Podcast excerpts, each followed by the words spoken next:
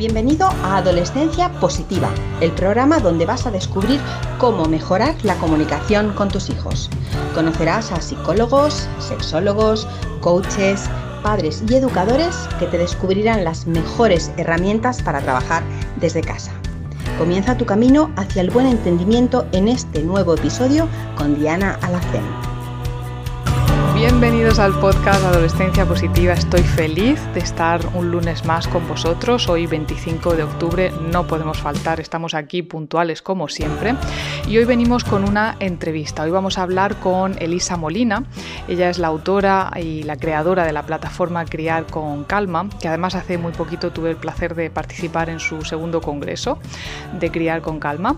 Y que, bueno, pues hoy viene a hablarnos de esas expectativas que tenemos a veces con nuestros hijos, de las las contestaciones, la rebeldía, la falta de conexión con nuestros adolescentes. Y cómo todo esto nos lleva a un estado de estrés del que no sabemos cómo salir, ¿no?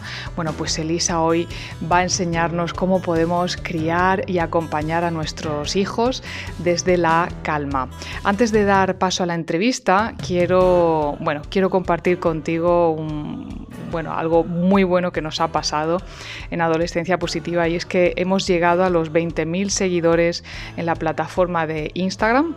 Recuerda si no nos sigues que puedes buscarnos como arroba adolescencia barra baja positiva y que pues, pues eso, hemos superado ya los 20.000 seguidores y hemos querido celebrarlo y, hacer un regalito a, a todos nuestros seguidores. Hemos regalado 50 cupones descuento eh, para el programa Adolescentes Conectados, eh, un programa que os va a ayudar a, bueno, pues a, poner los límites y las normas en el, en el, uso abusivo de las pantallas con nuestros adolescentes, uno de los temas que más preocupan a los padres hoy en día. Y que, bueno, pues debo decirte que pusimos eh, estos cupones a vuestra disposición la semana pasada, que fue cuando alcanzamos esos 20.000 seguidores que se han acabado ya. Y que claro, eh, como esto no se ha publicado hasta hoy lunes, pues me daba palo que no os llegara a todos los que estáis escuchando y nos estáis siguiendo en, también a través del podcast. Así que no lo digáis muy fuerte por ahí, pero eh, vamos a regalaros otros 20 cupones a, a los oyentes de, este podcast, ¿vale? Así que bueno, ya sabes que se termina muy pronto, que si quieres conseguir el tuyo, os voy a dejar el enlace aquí debajo de, este podcast para que eh, encuentres la página donde tienes que acceder, donde te tienes que inscribir y cuál es el código que tienes que eh, poner em, para conseguir ese cupón descuento. Eh, bueno, pues sin más, ahora sí, te paso con Elisa. Hola Elisa, ¿qué tal? Bienvenida a Adolescencia Positiva, ¿cómo estás? Pues muy bien, Diana, muchísimas gracias por invitarme. Es un placer y un honor estar aquí un ratito contigo, con toda tu comunidad, así que pues esperando poder aportar. Pues muchísimas gracias por tu tiempo, porque además sé que estás a puntito de caramelo. a puntito, a puntito. Así que muchas gracias por dedicarnos este ratito, porque además tengo aquí un montón de preguntas que me han hecho las mamás para que te las traslade. Y fíjate que íbamos a realizar esta entrevista en directo a través de Instagram, pero no hemos podido, la tecnología manda. Y bueno, pues vamos a, intentar realizar por aquí la grabación y ya después eh, lo publicaremos en las distintas plataformas, ¿vale? Vale. Bueno, Elisa, a ver. Em, bueno, a mí me gustaría que te presentaras un poquito, aunque la mayoría de las personas que nos escuchan ya saben quién, ya saben quién eres, pero me gustaría que te presentaras un poquito para los que no te conozcan, que sepas a qué te dedicas. Pues mi nombre es Elisa Molina, soy la fundadora de Educar en Calma y desde el 2016, así de forma profesional, me dedico al acompañamiento de familias y profesionales que desean pues, cambiar su mirada hacia la infancia y poder educar sin premios, sin castigos, sin chantajes, sin amenazas. Vamos, lo que tendría que ser nuestra dinámica del día a día y que sin embargo en muchas ocasiones nos deja sin recursos, sin herramientas y a veces hasta sin palabras, porque nuestros peques nos llegan a sorprender muy mucho. Soy maestra de educación infantil, soy coach de familia, estoy certificada en disciplina positiva en diferentes eh, modalidades, pareja, familia, aula, eh, pero sobre todo mis grandes másters Son cinco pequeños que, bueno, pues llenan mis días y mis noches y hacen que todas esas herramientas que estudio, pues luego las pueda llevar a la práctica y ver si realmente son tan eficaces como dicen. Porque de la teoría a la práctica hay un pequeño trecho y hay que, hay que bajarse, arremangarse y, y ponerse a ello para ver si realmente se puede llevar a cabo una educación respetuosa. Sorprendentemente, os puedo decir que en un porcentaje muy, muy elevado las herramientas funcionan, pero sobre todo lo que más funciona es el haber hecho un trabajo personal donde el respeto mutuo sea el que impere, sobre todo en ti, porque si algo es lo que tiene que cambiar, somos los adultos, los niños ya son perfectos tal y como son. Hoy vamos a hablar de adolescentes y como tú bien has dicho, mm, bajar la teoría a tierra nos cuesta. ¿Por qué nos cuesta tanto educar a nuestros hijos de una forma respetuosa, en calma, sin perder los estribos?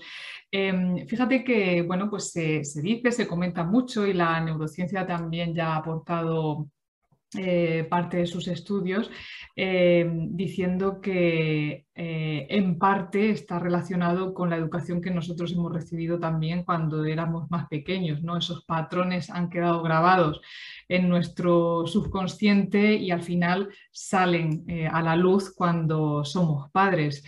Em, ¿Crees que, está relacionado? ¿Por qué nos cuesta tanto el, educar a nuestros hijos desde la calma y no desde eh, el perder los nervios?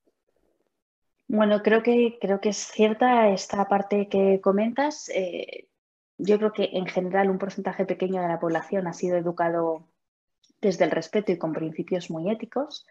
Eh, la gran mayoría pues hemos recibido un tipo de educación más autoritaria, y algunos han recibido educación que es muy permisiva y también ha salido rana porque la permisividad tampoco es buena compañera de viaje. Eh, ¿Qué es lo que ocurre? Pues que además de tener patrones y una mochila muy pesada en nuestra espalda, tenemos prisa, tenemos mucha prisa.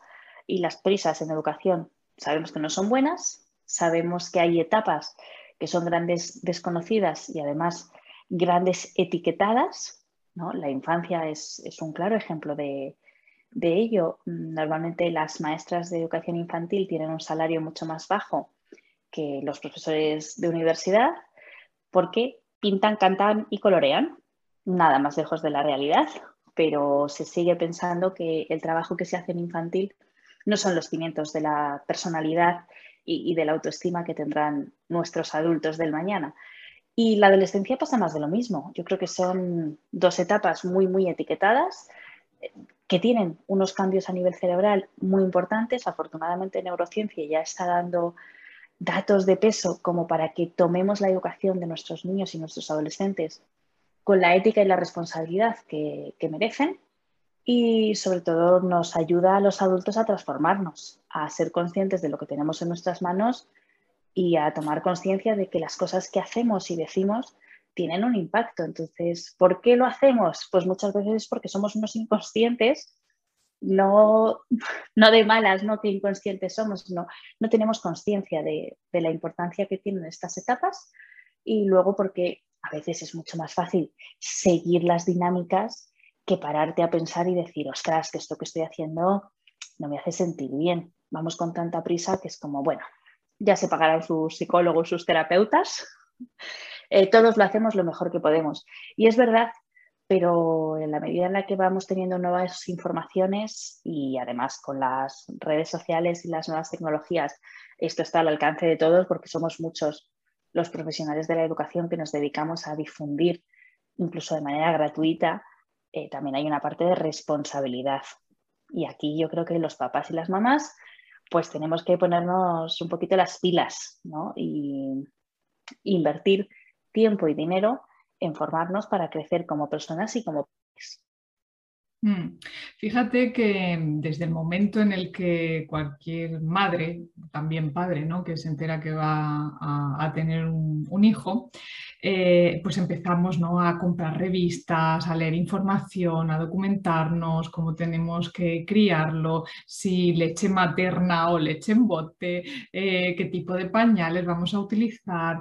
Em, es decir, nos eh, formamos, entre comillas, digo entre comillas porque nos formamos con cosas muy materialistas, ¿no? De alguna forma estamos eh, más preocupados por la marca de pañales que le vamos a poner a nuestro bebé que cómo vamos a educar a ese bebé en, la gestión de emociones, ¿no? que al final es lo que nos interesa en este caso.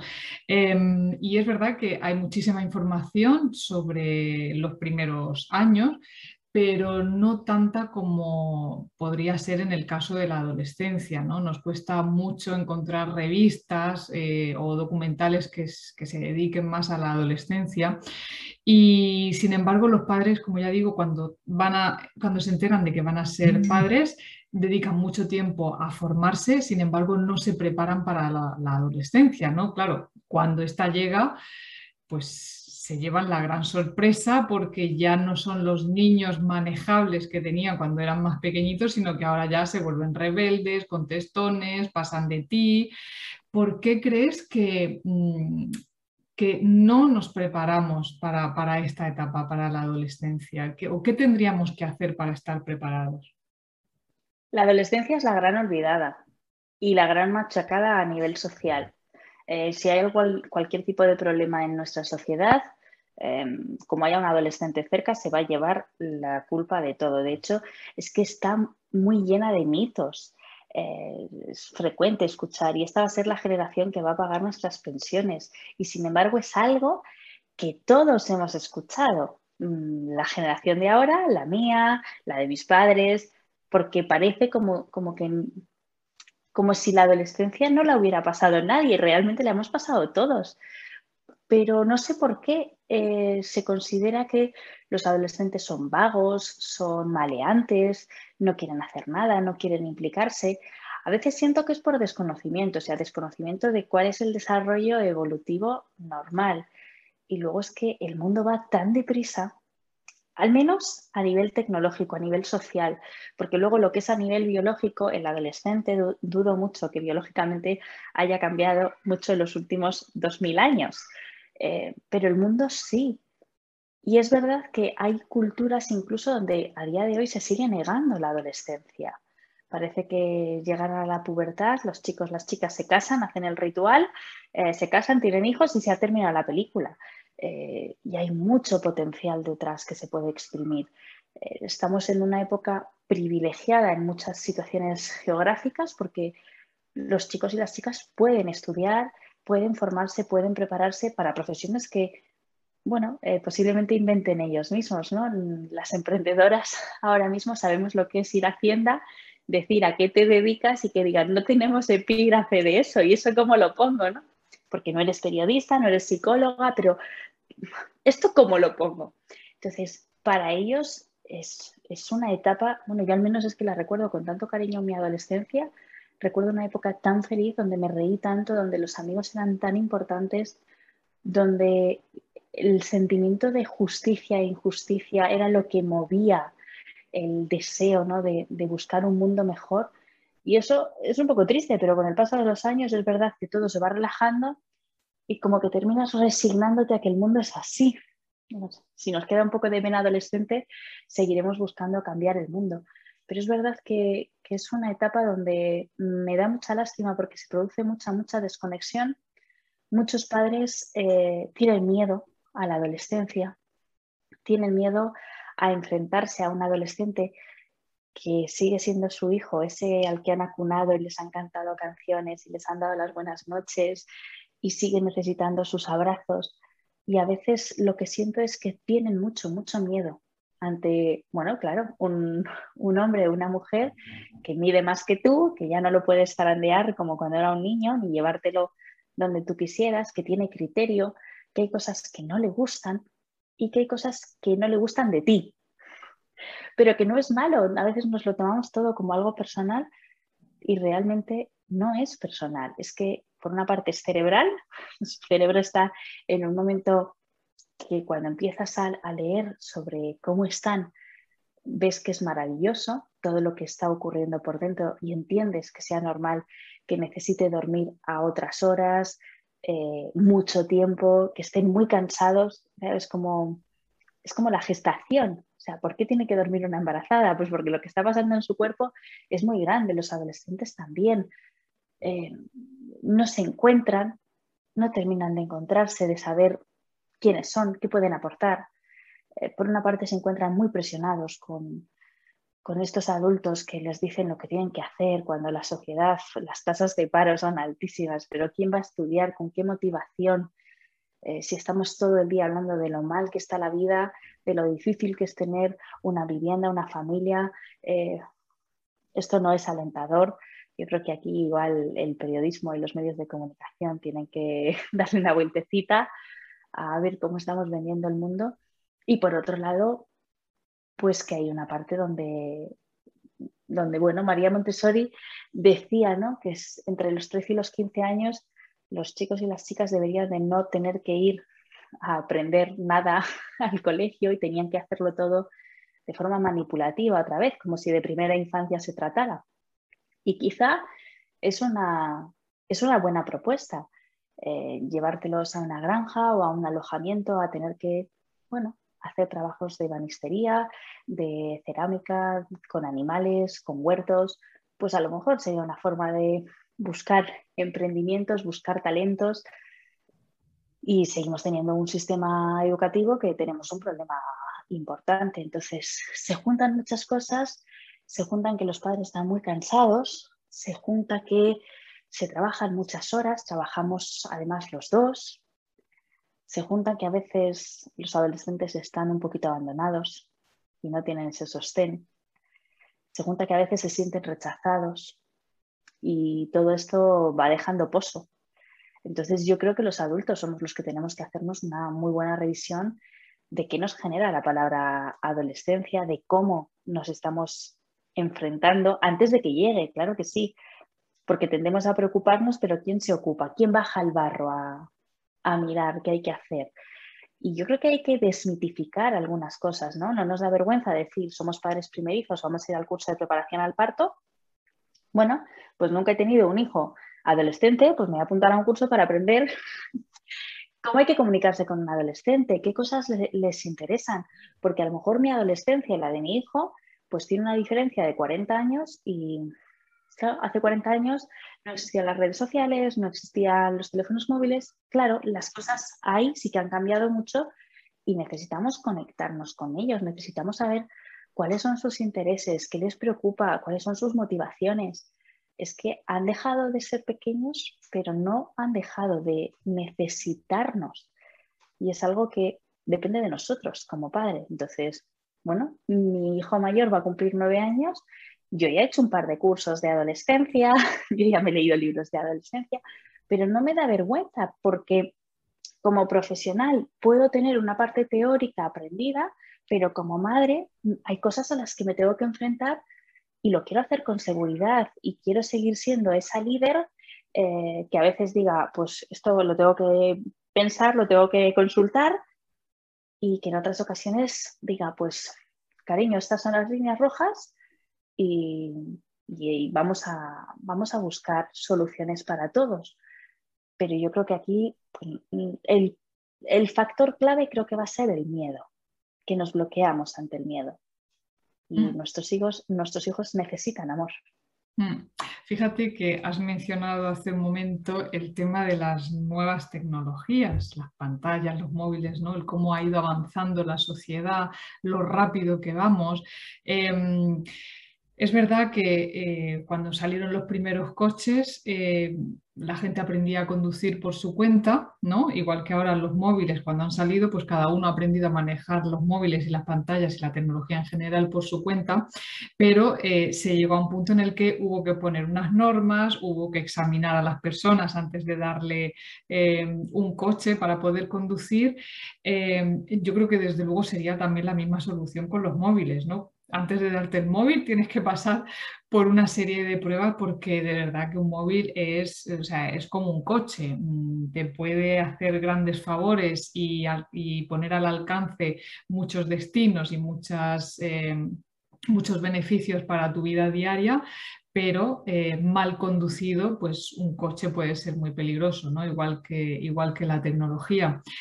Eh, lo ideal sería, pues eso, poner unas normas, un contrato negociado desde el principio y tener las normas claras de uso, ¿no? Pero ¿qué es lo que pasa cuando eso no se ha realizado? Cuando las nuevas tecnologías se convierten en un grave problema en el que el chaval o la chica eh, ya cree que no es suficiente, que necesita más, que quiere más. Cuando vas a eh, quitarle el móvil se, enfada, se enfurece, Mm, ¿Qué podemos hacer cuando ya hemos llegado a esa situación, Elisa? Diana, lo que no podemos olvidar ni perder nunca de vista es que los padres y las madres somos los responsables últimos de lo que ocurra en nuestras casas y con nuestros hijos. Y esto que puede sonar así como, ¡hala! ¿En serio? Sí, sí, totalmente en serio, tan en serio como que si tu hijo con 16 años roba una moto, la policía te va a llamar a ti, no va a llamar a tu hijo. Entonces, a no ser que lo emancipes, que eso sí que es una figura que existe, em, el responsable último eres tú. Decimos que eh, hemos llegado a una situación donde hemos dado un teléfono y nuestros hijos se enfadan. Claro, es que las pantallas eh, son adictivas.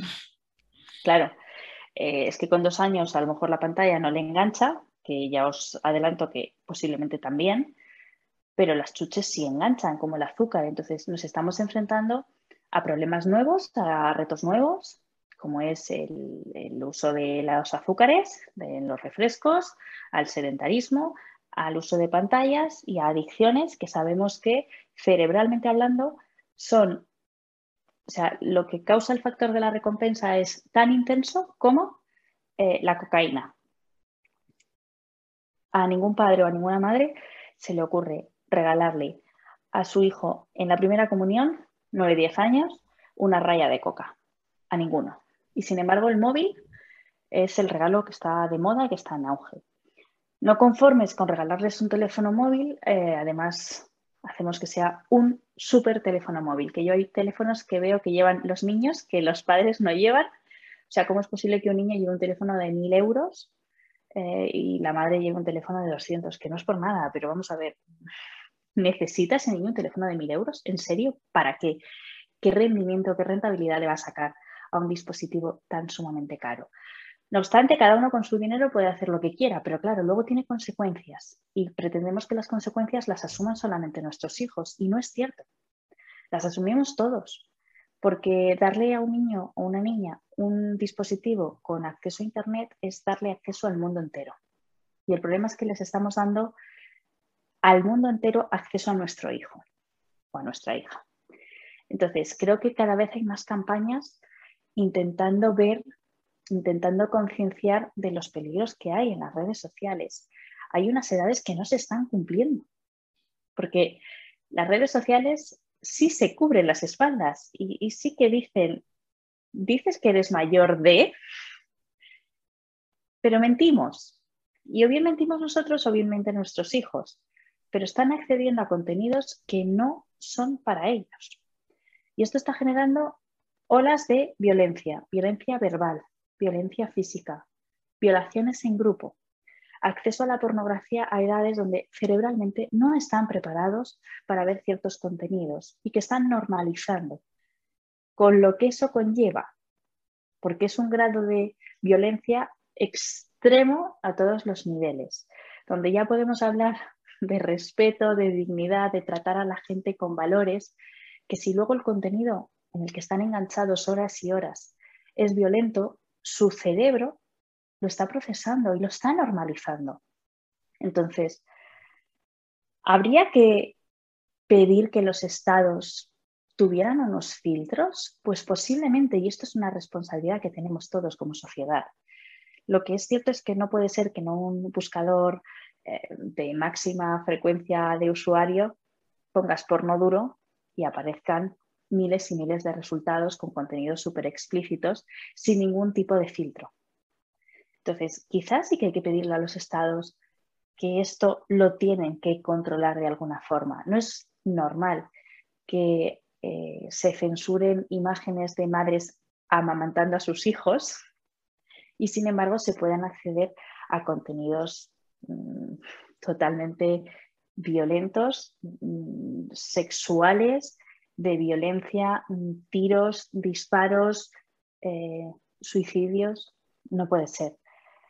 Porque el problema es que nuestros hijos a través de las redes sociales acceden a mucho contenido y hay muchas personas que acceden a ellos. Hay filtros que llegan a cambiar las caras de las personas, con lo que eso significa.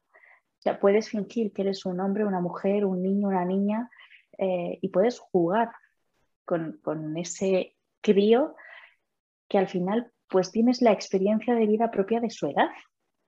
Es que evidentemente no puede tener, o sea, un niño con nueve años no puede tener eh, ese prejuicio de la persona que está detrás va a tener 50 años y me va a estar tomando el pelo para sacarme en qué dirección vivo y dónde me puede recoger. No, porque piensa que quien está detrás es un niño de su edad que le gusta el fútbol el baloncesto como a él. Mm. Pero claro, es que luego nos extrañamos de que haya eh, niños que se suicidan, niños que sufren eh, ciberacoso. Mm, es que hay cosas que quizá tenemos que prevenir, porque luego curar es mucho más cómodo. Ya, lo dice la frase, ¿no? Más vale prevenir que curar, luego es más complicado, quizás pues ya hay que mm, acudir a profesionales ¿no? específicos para que ayude a desenganchar a, estos chavales que, eh, bueno, que llega incluso a ser enfermizo ¿no? el tiempo que pasan delante de, de una pantalla. Em, Elisa, vamos a hablar de hermanos peleas entre hermanos. Tú que tienes, tú que tienes ahí una familia. Yo que tengo una buena colección de niños. ¿Cómo lleváis las peleas entre los hermanos? ¿Qué hacemos las madres? Queremos estar en calma. Entendemos que se tienen que pelear porque tienen que marcar su territorio, su espacio, eh, tienen que, en fin, eh, las peleas de alguna manera también mm, son aprendizajes, ¿no? Pero, ¿qué podemos hacer las madres y los padres para Em, llevar estas peleas en calma? ¿Debemos intervenir? ¿Debemos dejarles? ¿Qué hacemos? ¿Qué hacemos con las peleas? Yo siempre recomiendo cuando los niños son pequeños que estemos presentes. O sea, un niño hasta los 5 o 6 años no genera esa parte en el cerebro llamada empatía. Esto no significa que no tengamos que trabajar la empatía, significa que aunque la trabajemos, cerebralmente no están preparados. Entonces vamos a ir sembrando para que en el momento en que se pueda ser un, ah, ya lo he entendido todo, perfecto, florece.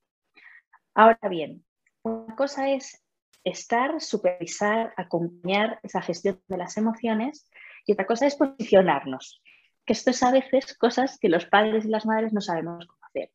No, yo estoy acompañando a mis hijos pero lo que estoy acompañando a mis hijos le digo, ya, pero es que tú ya te llevaste el otro día ese trozo, entonces yo creo que lo justo es, pues ya te has posicionado.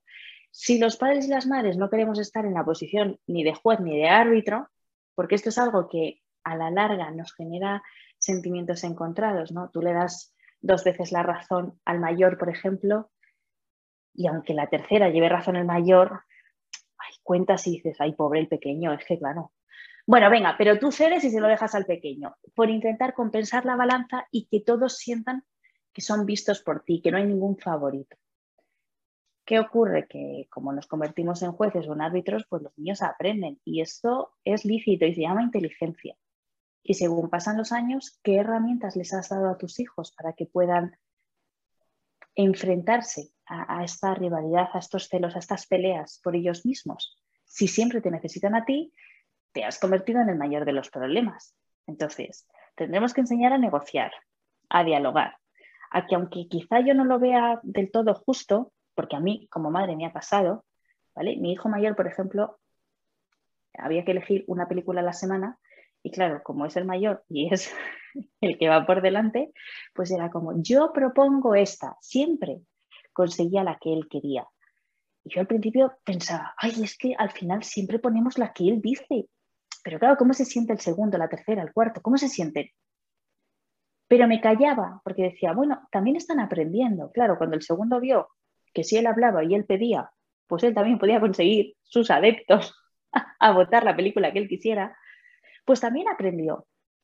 Entonces, a veces los padres interpretamos que esto no lo vemos justo, que no creemos que sea lo mejor y sin embargo a ellos les parece bien. Eh, es que él quiere dormir en la cama de arriba y el otro en la de abajo, pero es que el pequeño debería fuera, lo que decidan. Que sean ellos los que negocien, que sean ellos los que expliquen cómo se sienten. Y vamos a confiar en ellos. Yo normalmente suelo estar muy presente, es decir, en cuanto escucho cualquier cosa, estoy muy presente, pero lo que hago es no ponerme de parte de ninguno. Y yo les pregunto, ¿lo solucionáis o necesitáis ayuda? Si necesitáis ayuda, voy. Pero si ellos son capaces de gestionar, confío en ellos. Y a veces las soluciones que me traen, bueno, pues dejan mucho que desear. Y en otras veces me dejan alucinada, porque es como, no, hemos organizado todas las películas de aquí al verano y entonces así ya lo tenemos escrito. Pues listo, no tengo nada que decir. Hay otras ocasiones donde dicen, hoy necesitamos ayuda, porque esto es un conflicto que no tiene solución. Bueno, todo tiene solución. Pero es verdad que los padres a veces intervenimos demasiado. Y en otras ocasiones los dejamos tan abandonados que, los hemos dejado falta de, faltos de herramientas. Entonces, en los primeros años, supervisión, supervisión, supervisión, modelaje y gestión de emociones. ¿Vale? Sobre todo el cómo te sientes tú, cómo crees que se siente con esto tu hermano, cómo te sentirías tú. Y a partir de ahí que vayan trabajando con tu supervisión. Y cuando vas viendo que ellos van pilotando, es cuando vas soltando. Pero no puedes quedarte y decir, esto es como dos leoncitos que se están, bueno, es que los leoncitos nacen en la misma camada, tienen la misma edad y más o menos tienen la misma compresión, comen más o menos lo mismo. Mis hijos ya se llevan dos años, pero es que hay niños que se llevan cinco. Mm. El, que le saca cinco años a su hermano va a ganar por fuerza bruta. O sea, entonces, no, hay que dejarlos que ellos hagan y se, y se defiendan y, a ver, que los metemos en la boca del lobo y a veces son muy pequeños y luego llega la adolescencia, el pequeño se hace más grande que el mayor y cobran la revancha. Claro. Entonces, ¿esto se complica cuando llega la adolescencia? Claro. Hijos con edades pequeñas, problemas pequeños, claro. Mis hijos no se van a robar a la novia.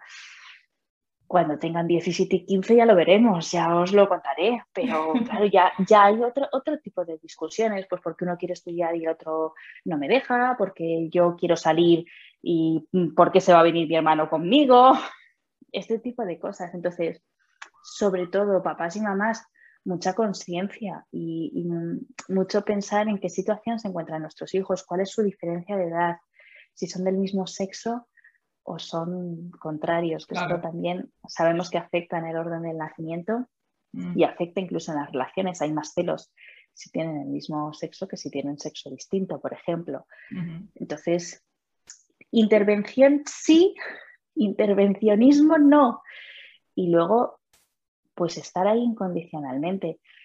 Yo no soy partidaria de dar a todos los hijos lo mismo, porque creo que cada uno necesita una cosa, una cosa diferente.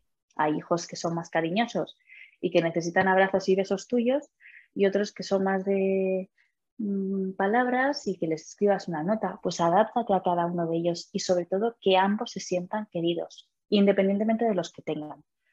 Más cosas que se me ocurren que podemos hacer para que estas peleas, pues pasar tiempo con ellos. Muchas veces las peleas dicen más de nosotros como padres que de ellos como hermanos. Entonces habría que mirar a veces están bien y pasamos de puntillas que no queremos que nos vean, y cuando están pasándoselo bien es cuando deberíamos de acercarnos y decir, pues me siento muy tranquila cuando os veo mm, disfrutar. Mm. Y ya está. Incluso dedicarle tiempo de calidad a cada uno por separado, ¿no? También quizás También.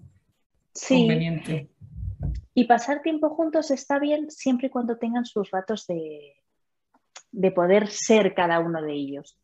Nosotros este año, por la situación del coronavirus, hemos vivido como nuestros hijos mayores estaban en la misma clase, en la misma clase, en la misma casa, en la misma familia, en la misma comida, en la misma cena. Entonces, claro, los dos mayores estaban 24 horas juntos. Claro. Y estaban muy saturados. Entonces, había momentos que era como, Uno con papá, otro con mamá, vamos a hacer cosas distintas, lo que a ti te guste, porque se saturan. O sea, ser hermanos tampoco significa que tengan que ser amigos y jugar juntos. evidentemente pasan tiempo juntos y, juegan. Pero bueno, que también tienen que tener esos momentos de poder ser solamente ellos sin ser el hermano de o la hermana de ellos únicos, mirados de forma exclusiva y sintiéndose, sobre todo sintiéndose queridos. Fíjate, Elisa, te voy a hacer una de las preguntas que más me hacen, sobre todo las madres, durante la adolescencia. Yo la he respondido un montón de veces, pero me gustaría también tener tu versión. Fíjate lo que me preguntan. Eh, ¿Qué podemos hacer las mamás para no perder la calma con los estudios de nuestros hijos? Vale, pues mm, lo que podemos hacer es no tomarnos los estudios de nuestros hijos como algo personal. Mm. A veces no sé por qué sentimos que las notas de nuestros hijos nos evalúan como padres. Y no. Y las notas de nuestros hijos van a variar por diferentes factores. Porque se enamoren, porque, porque hayan pasado una pandemia, porque hayan estado encerrados, porque están desmotivados, porque pues, hay tantas y tantas cosas, porque no les gusta una asignatura. yo recuerdo que me, impactó mucho cuando, escuché a una, a una amiga ¿no? en una ponencia que decía, si tu hijo es brillante en música y nefasto en matemáticas, ¿a qué lo apuntas? ¿A clases de música o a clases de matemáticas? Por lo general, matemáticas. Igualmente era como, matemáticas, ¿no? O sea, hay que reforzar eso. ¿Y por qué no permitir brillar en lo que ya brilla, en lo que es excelente, ¿no? Claro. ¿Por qué nos hace tanto las notas? Quizá, quizá es uno de los motivos por los que deberíamos de replantearnos si nuestro sistema educativo nos está calificando en cuanto a esas notas que nos evalúan. ¿Evalúan? O sea, ese 9 o ese 6 evalúa a tu hijo. ¿Qué está diciendo de él o de ella? ¿Te evalúa a ti? ¿Sientes que te está evaluando? Porque posiblemente esa nota que a ti te rechina diga más de ti que de él o de ella. Entonces, ¿cómo podemos actuar los padres para no perder la calma ante las notas? Bueno, es que las notas son un reconocimiento de su trabajo y si lo enfocamos desde su trabajo en un momento puntual, un examen no evalúa todo lo que sabes o dejas de saber, evalúa un momento determinado y yo tuve un examen de física y química que me acuerdo perfectamente, primera evaluación, me desconcentré en el minuto 2 y saqué un 0,5. Un 0,5 que con un 9 que tenía en el primer examen parcial, el, el final saqué 0,5, valía el doble, 0,5 por 2, 1, más 9, 10, entre 3, 3. Mm. Salió un 3,3. O sea, mm. mi 9 quedó reducido en 3. Eh, yo no era mala estudiante, pero fue mi primer suspenso y fue un ¿qué ha pasado con mi concentración? ¿no? ¿Qué, ¿Qué, ha ocurrido? Yo me tuve que presentar por primera vez en toda mi vida un examen de recuperación y saqué un 10. Pero claro, para mí fue un... Las cosas no son blancas o negras, es que ocurren muchas cosas durante un examen y lo que necesitas es aliento, no necesitas que alguien te diga, no, claro, es que eres una vaga, es que esto, esto te pasa porque no estudias. Os puedo asegurar que yo había estudiado y había dedicado tiempo, pero las cosas ocurren, a mí me ocurrió. Entonces, sobre todo, yo creo que un adolescente necesita sentir que sus padres confían, que, que le alienten, que le llenen de tú puedes, tú vales. Y si sacas un 6, no pasa nada, o sea, puede ser una brillante persona y es un 6, ya está. Un 6 es tan válido como un 9, es un número. Y quizá es un 6 en física, pero a lo mejor tienes un 10 en lengua y tenemos a un posible literato aquí que ni Cervantes. Entonces, bueno, no todos tenemos por qué brillar en todas las áreas. Entonces, ¿qué podemos hacer para estar en calma? Pues tomárnoslo así no es algo personal, tu hijo o tu hija no va a sacar un 2 para molestarte y si sientes que es para molestarte, ahí hay que tirar un poquito más del hilo a ver qué está ocurriendo, porque igual lo que quieres molestarte por algo que está ocurriendo en casa. También puede ser, sí. No sé si esto es lo que contestas tú. Sí, sí, bueno, yo creo que los estudios es algo que ya a partir de la adolescencia deberíamos dejar en las manos de nuestros adolescentes y no intervenir tanto, ¿no? En no intentar salvarles de, tantas circunstancias, sino que sean ellos los que vivan las consecuencias naturales directamente, de si tiene que repetir un curso, repetirlo, eh, ver cómo sus compañeros avanzan y ellos se quedan atrás, o si tienen que después volver a estudiar una asignatura porque no estudió en su momento. Yo creo que hay que dejarles, eh, hay que dejarles caer y que se levanten ellos solos, porque si estamos encima constantemente, sabemos que la adolescencia además es una, es una etapa de rebeldía, de malas contestaciones y que en casa se dan muchos momentos de tensión en los que los adolescentes pues insultan, se enfadan, eh, hablan mal a los padres. Y esto me lleva a la siguiente pregunta que, quería hacerte, Elisa. Em, ¿Qué podemos hacer eh, los padres y las madres cuando vemos que nuestros hijos, pues eso, eh, insultan, dan portazos, se enfadan? Incluso, bueno, pues hay casos a lo mejor más graves en los que eh, se van de casa y están sin regresar. Hablo ya de chicos un poquito más mayores, ¿no? Están 24 horas fuera y no regresan y no sabes dónde están porque te han bloqueado en el móvil son circunstancias ya mm, que han llegado a un punto en el que obviamente hay algo que ha pasado anteriormente, porque esto no sucede de un día para otro, pero cuando nos vemos en una de estas situaciones, que además precisamente es cuando las madres y los padres buscan la ayuda en lugar de prepararse antes, para la adolescencia, lo que hemos estado hablando antes, en vez de prepararse antes, eh, buscan la ayuda cuando ya tienen todo el pastel encima de la mesa. ¿no? Vamos a ponernos en una de estas situaciones en las que nuestro hijo ya pues, eh, está descontrolado de alguna manera. Eh, ¿Qué sería lo primero que tendríamos que hacer eh, como padres en ese momento? Es muy duro, es muy duro vivir que un hijo se vaya de casa. Ahora también me plantearía, si mi hijo se va de casa, ¿qué está ocurriendo? ¿Qué es lo que está pasando para que una acción así? Porque efectivamente esto no pasa de la noche a la mañana. Esto no ocurre porque mi hijo se haya sentido un poco desconectado.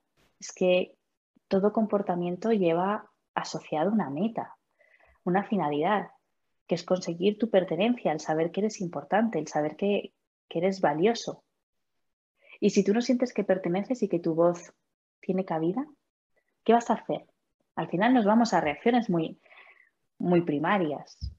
Y una de ellas puede ser luchar, defendernos, ese portazo, ¿no? O huir, claro que sí. Mm. Y muchos se quedan paralizados y no hacen nada, porque también es otra posible respuesta muy instintiva. Entonces, claro, sé que es muy duro pensar, mi hijo lleva 48 horas fuera de casa y voy a estar pensando en qué ha ocurrido en los últimos meses o años. Pero claro, eh, nuestro hijo siente que confiamos en él, nuestro hijo siente que es importante, nuestro hijo siente que es valioso, que su voz es tenida en cuenta. O lo único que siente es que si no hace lo que le decimos, aquí no tiene cabida que si no consigue estas notas no es valioso, que tú no tienes ni idea de la vida y cuando seas padre comerás huevos. Es que hay muchas cosas que influyen y necesitaremos terapia, pues posiblemente, posiblemente. Y, no, está mal eh, cuando tenemos todo el pastel encima de la mesa, eh, llamar y buscar información y, y ponernos manos a la obra. Ahora es que estas reacciones de los adolescentes no ocurren por tres ratitos de antes. Es que nuestros hijos tienen que crecer en un ambiente donde haya libertad con responsabilidad. Decías antes, la adolescencia tenemos que permitir que, vivan estas consecuencias de no estudiar o de bloquearse y demás. Bueno, nuestros hijos deberían de experimentar las consecuencias desde el primer momento, ¿vale? Desde el momento en el que se ponen de pie y pisan mal y te caes, bueno, confío en que te vas a levantar, pero hacemos un drama y nos vamos a la sobreprotección. Ay, mi niño que se ha caído. Ya, pero es que esa caída física de la infancia va a ser emocional o psicológica en la adolescencia y en el mundo adulto. porque nos caemos, el, ser humano se cae, pero lo importante no es que se caiga, es que se levante. Entonces, mamás en la puerta del colegio que llevan las mochilas y las agendas y los grupos de WhatsApp, em, esto debería estar penado por ley. Sí, sí. ¿Vale? Sí, porque son nuestros hijos los que tienen que saber qué agenda tienen para que cuando llegue la adolescencia puedan organizarse los estudios. O sea, yo no recuerdo que en mi infancia eh, mi madre estuviera en ningún sitio. y si yo no me acordaba de apuntar, bueno, pues al día siguiente asumiría la consecuencia que a veces no era más que el tener que llegar a la profe, que era una profesora, no era ningún ogro ni ningún monstruo, no nos comía niños, y decir simplemente, pues no me acordé, no lo apunté y no lo he hecho. Negativo. Y podía tomar un negativo. su propia, pues podía tomar su propia decisión, podía poner un negativo o podía decir, bueno, pues mientras lo estamos corrigiendo, adelántate tú antes y lo vas haciendo, o podía decir, bueno, pues en el recreo te quedarás aquí.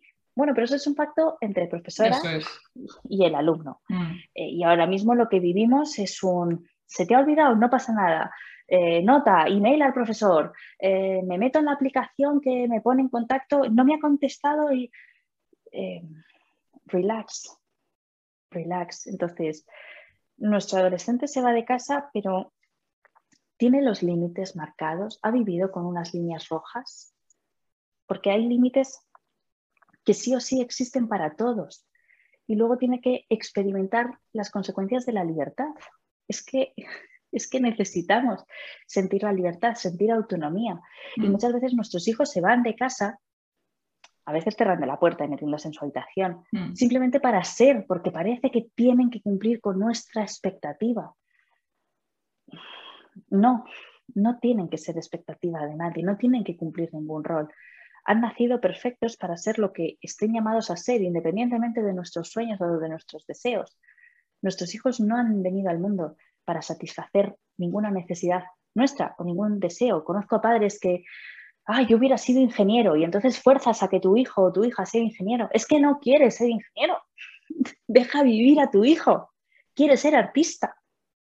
¿Y qué tiene de malo que se suba a un escenario de teatro?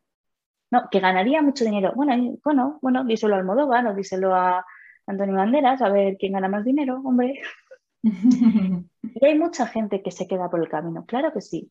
No todo el mundo va a ser futbolista de primera división. Bueno, ¿y qué? Hay mucha gente que es deportista y que vive de otra forma. Mm. Hay mucha gente viviendo de una forma distinta. Entonces, nuestro hijo se ha escapado de casa, ¿qué podemos hacer?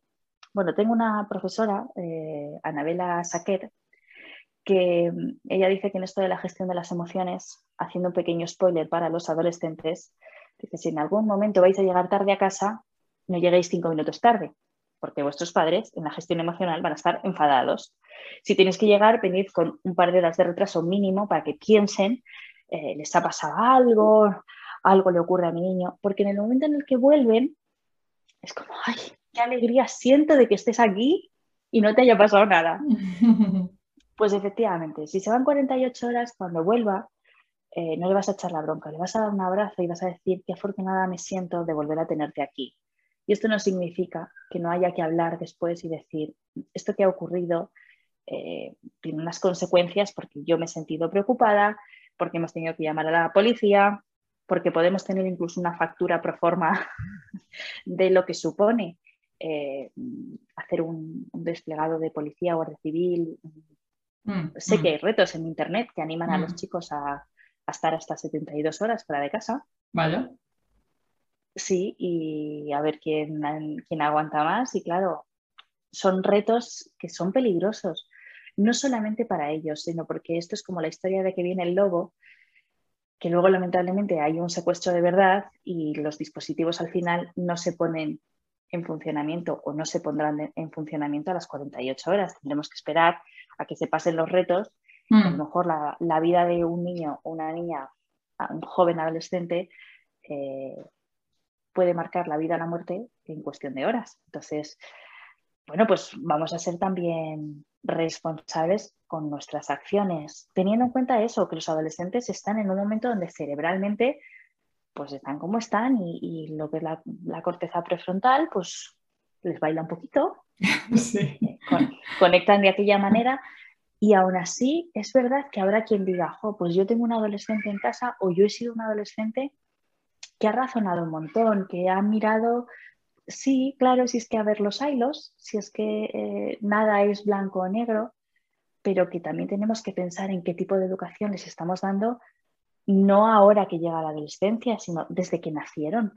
Es que nuestros hijos nos están viendo, mm. es que nuestros hijos nos están observando y están aprendiendo de nosotros y entienden si a papá y a mamá les da igual lo que yo digo, antes o después me voy a revelar.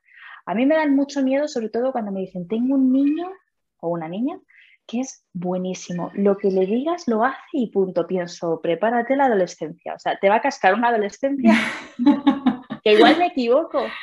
Pero en general, estos niños que obedecen tanto y demás, cuando explota la cacerola, o sea, es la olla a presión. La olla mm. Mm. Sí. Entonces, bueno, pues, pues que toda persona humana necesita sentirse querida, necesita mm, sentirse mm. vista, apreciada, que su voz cuenta, que es capaz. ¿Y cuántas veces hacemos que nuestros hijos y nuestras hijas se sientan incapaces, inútiles? Los ponemos en vergüenza. Sí.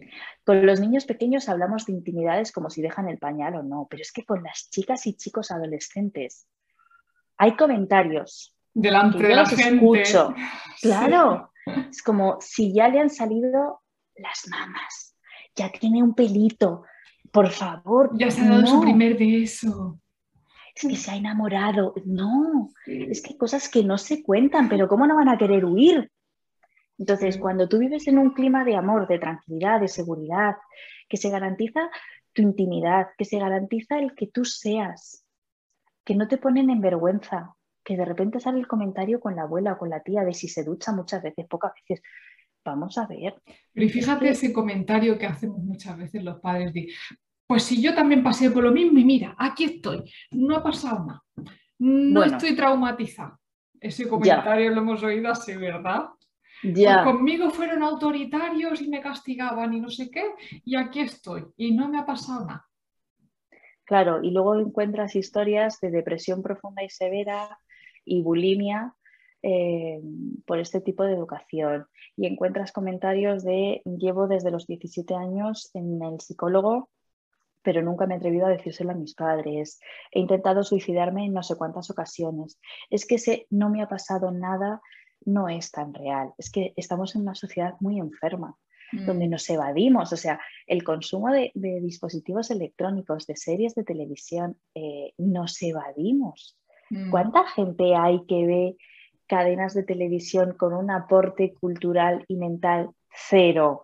¿Eso no es evasión de la realidad? Mm. Eso no es un, bueno, me, meto en el mundo del personaje de turno a intentar resolverle la vida, pero yo no quiero mirar la mía porque si miramos la nuestra, mm, o sea, empezando por la comunicación, que, creo que le tendríamos que dar un buen barrido a cómo nos comunicamos, el grado de violencia que hay en muchas expresiones.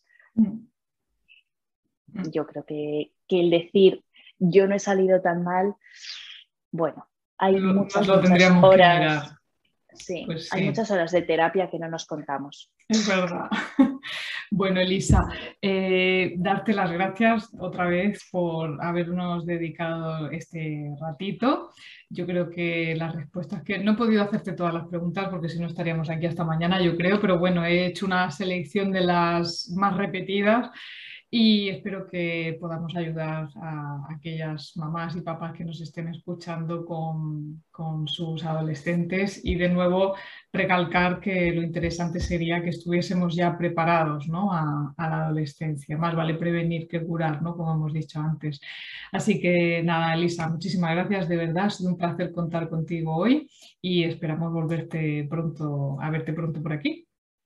Muchísimas gracias, Diana, un auténtico placer estar contigo y sin duda, sí, la, mejor de las tareas que tenemos es poder alentar a las familias a, que disfruten de sus hijos, que es una parte que a veces se nos olvida, ¿no? Con esto de que criar es tan duro y tan complicado, olvidamos la parte del disfrute que también es fundamental. Olvidamos limpiarnos las gafas y mirar la vida con ilusión, que también es importante. Y yo creo que hacemos una, una tarea bonita en cuanto a, ese aliento que las familias necesitan para enfrentarse a la época en la que estén viviendo sin miedo. Pues vamos a la información, que hay profesionales maravillosos. Tú estás dedicada plenamente a la adolescencia.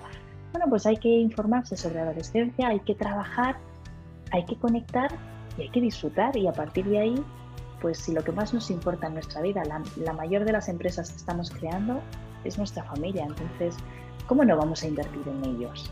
Invertiríamos en una empresa, pues más aún en nuestros hijos. Así que intentando aportar cada día un poquito, así que súper agradecida contigo, Diana, y con tu invitación. Genial, pues nada, te seguimos por las redes sociales para educar a nuestros peques y, y aquí tienes tu casa, para cuando quieras. Muchísimas gracias, Diana. Un abrazo. un abrazo, Elisa. Bueno, ¿qué te ha parecido la entrevista con Elisa? Ya ves que es una mujer absolutamente entrañable. Eh, ha sido mamá hace muy poquito y la verdad es que aún así ha sacado tiempo para estar con nosotros y dedicarnos este ratito. Felicidades, Elisa, eh, por ese bebé tan precioso que, que ahora tienes. Bueno, pues ahora ya sí que nos despedimos, no sin antes volver a recordarte que tienes a tu disposición 20 cupones de descuento, ¿vale? Con que uses uno es suficiente, deja por favor algo para los demás y que lo puedes conseguir, vas aquí abajo de la descripción de este podcast y ahí te explico cómo puedes acceder a, a ese cupón con el 50% de descuento del programa Adolescentes Conectados. Vamos a ver si por fin conseguimos establecer esas normas, esos límites alrededor del uso abusivo de las pantallas. Y ya solo me queda desearte que pases una feliz semana y una muy muy feliz maternidad. Chao. Gracias por formar parte de la tribu de Adolescencia Positiva. Esperamos tus comentarios y opiniones sobre este podcast, ya que nos ayudará a seguir con este maravilloso proyecto. Si deseas seguir formándote con nosotros, visita la web adolescenciapositiva.com. Y recuerda, los buenos hábitos formados en la adolescencia marcan toda la diferencia.